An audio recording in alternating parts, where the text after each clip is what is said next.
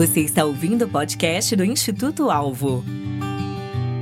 Olá, pessoal. Mais um episódio do Alvo Podcast. Nós seguimos com a nossa leitura da Bíblia inteira e estamos agora já em Levítico.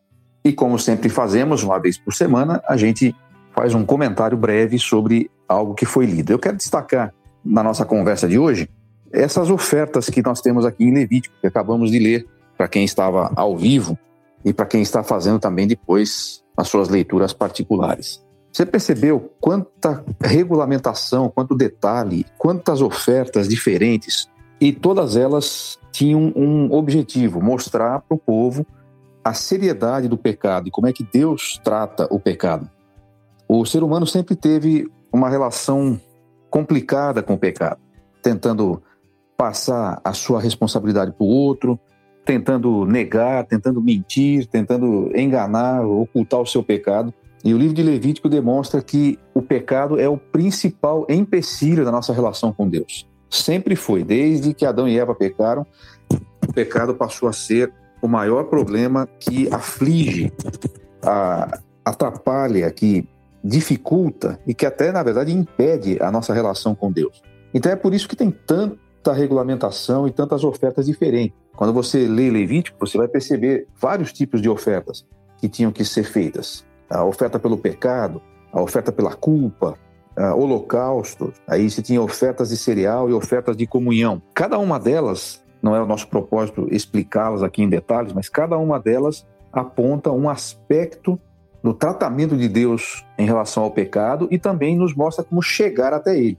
Uma das coisas que a gente percebe muito no Velho Testamento é como Deus expõe isso, como Deus expõe a maneira como ele enxerga o pecado. E quando a gente lê esses textos, a gente precisa começar a ter um pouco dessa consciência. Precisamos ter muito dessa consciência, mas fica um pouquinho mais claro. Infelizmente, muitos de nós acabam pensando que no Novo Testamento acabou isso. Acabaram as ofertas pelo pecado, acabaram essas, essas, esses rituais e cerimônias. Você não precisa mais fazer apresentação de animais, levar cereal tostado e, e etc., porque Jesus veio. Mas o fato de Jesus ter vindo não significa que a maneira como Deus encarava o pecado mudou. Deus continua encarando o pecado e a forma de nos chegarmos a ele passa pela remoção do pecado até hoje. Alguém poderia dizer, mas Jesus já veio e já tirou o pecado do mundo. Preste bem atenção. Assim como a oferta apresentada naquele tempo do Velho Testamento dava ao, ao pecador o perdão e o acesso à presença de Deus, mas o pecado continuava ali, continuava sendo um problema e daqui a alguns dias ele ia ter que remover de novo um novo sacrifício. Ainda hoje continua assim. Qual é a diferença? É que nós não precisamos apresentar uma nova oferta, porque a oferta que Jesus ofereceu, o seu próprio corpo sobre a cruz, a oferta foi definitiva. O valor da oferta do Senhor Jesus Cristo foi eterno. Mas enquanto estivermos aqui, enquanto estivermos do lado de cada eternidade, o pecado continuará presente e o pecado continuará sendo o maior empecilho. Nós temos um recurso do perdão pelo sacrifício que Jesus Cristo efetuou uma vez por todas, mas o pecado continua sendo o empecilho da nossa relação com Deus até hoje. E Deus não aliviou, Deus não mudou a sua forma e a sua maneira de pensar a respeito do pecado no Novo Testamento. O que mudou foi a oferta. Por que nós não precisamos mais fazer essas, esses sacrifícios e, e, e ter essas regulamentações seguidas? Porque Jesus Cristo já veio.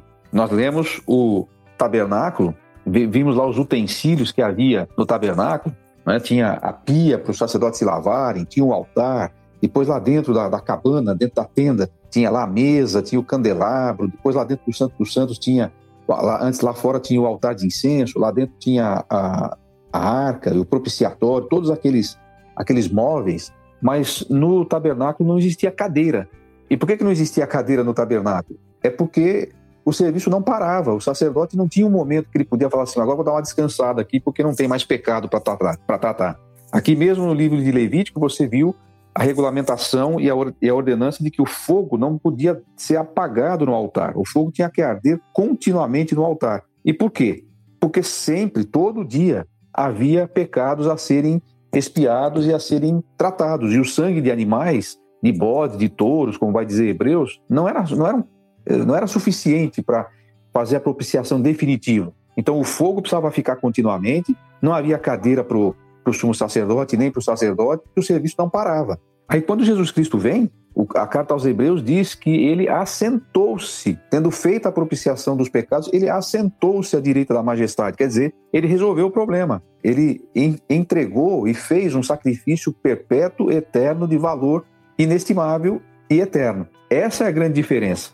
O sacrifício de Jesus Cristo foi definitivo. Ele não vai precisar de novo se oferecer como sacrifício, porque o valor do seu sacrifício é eterno. No entanto, até hoje nós precisamos nos valer, enquanto estivermos aqui, vamos ter que nos valer do sacrifício eterno de Jesus Cristo e temos que aplicar esse sacrifício através da confissão, do arrependimento, porque o pecado continua conosco. Mesmo nós que somos salvos, fomos salvos já do poder do pecado, não somos mais escravos do pecado, estaremos livres um dia da presença do pecado lá no céu.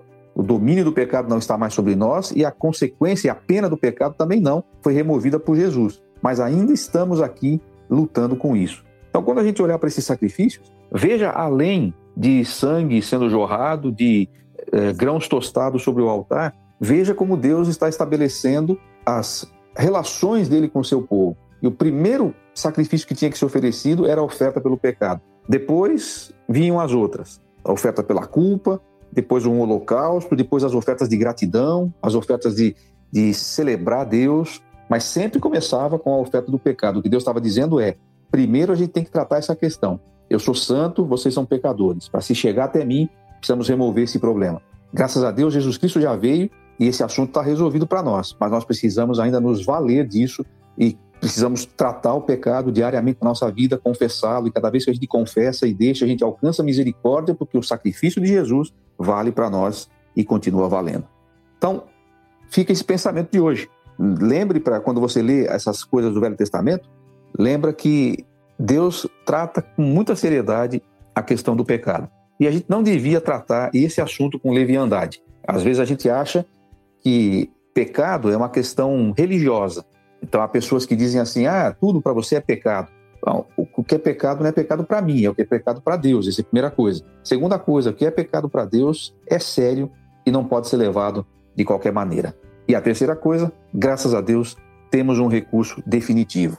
Uma das frases que se repete nesses primeiros capítulos de Levítico é: quando a pessoa apresentar a oferta do jeito que foi regulamentado aqui, se ela apresentar, lhe será perdoado, e lhe será perdoado, e lhe será perdoado.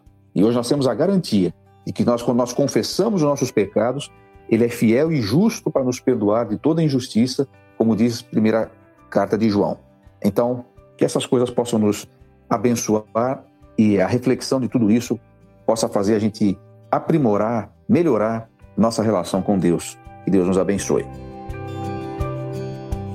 Instituto Alvo, equipando para a vida e ministério. Conheça os cursos, livros e programas de mentoria do Instituto Alvo, visitando nosso site www.institutoalvo.com.br Esperamos você no próximo episódio.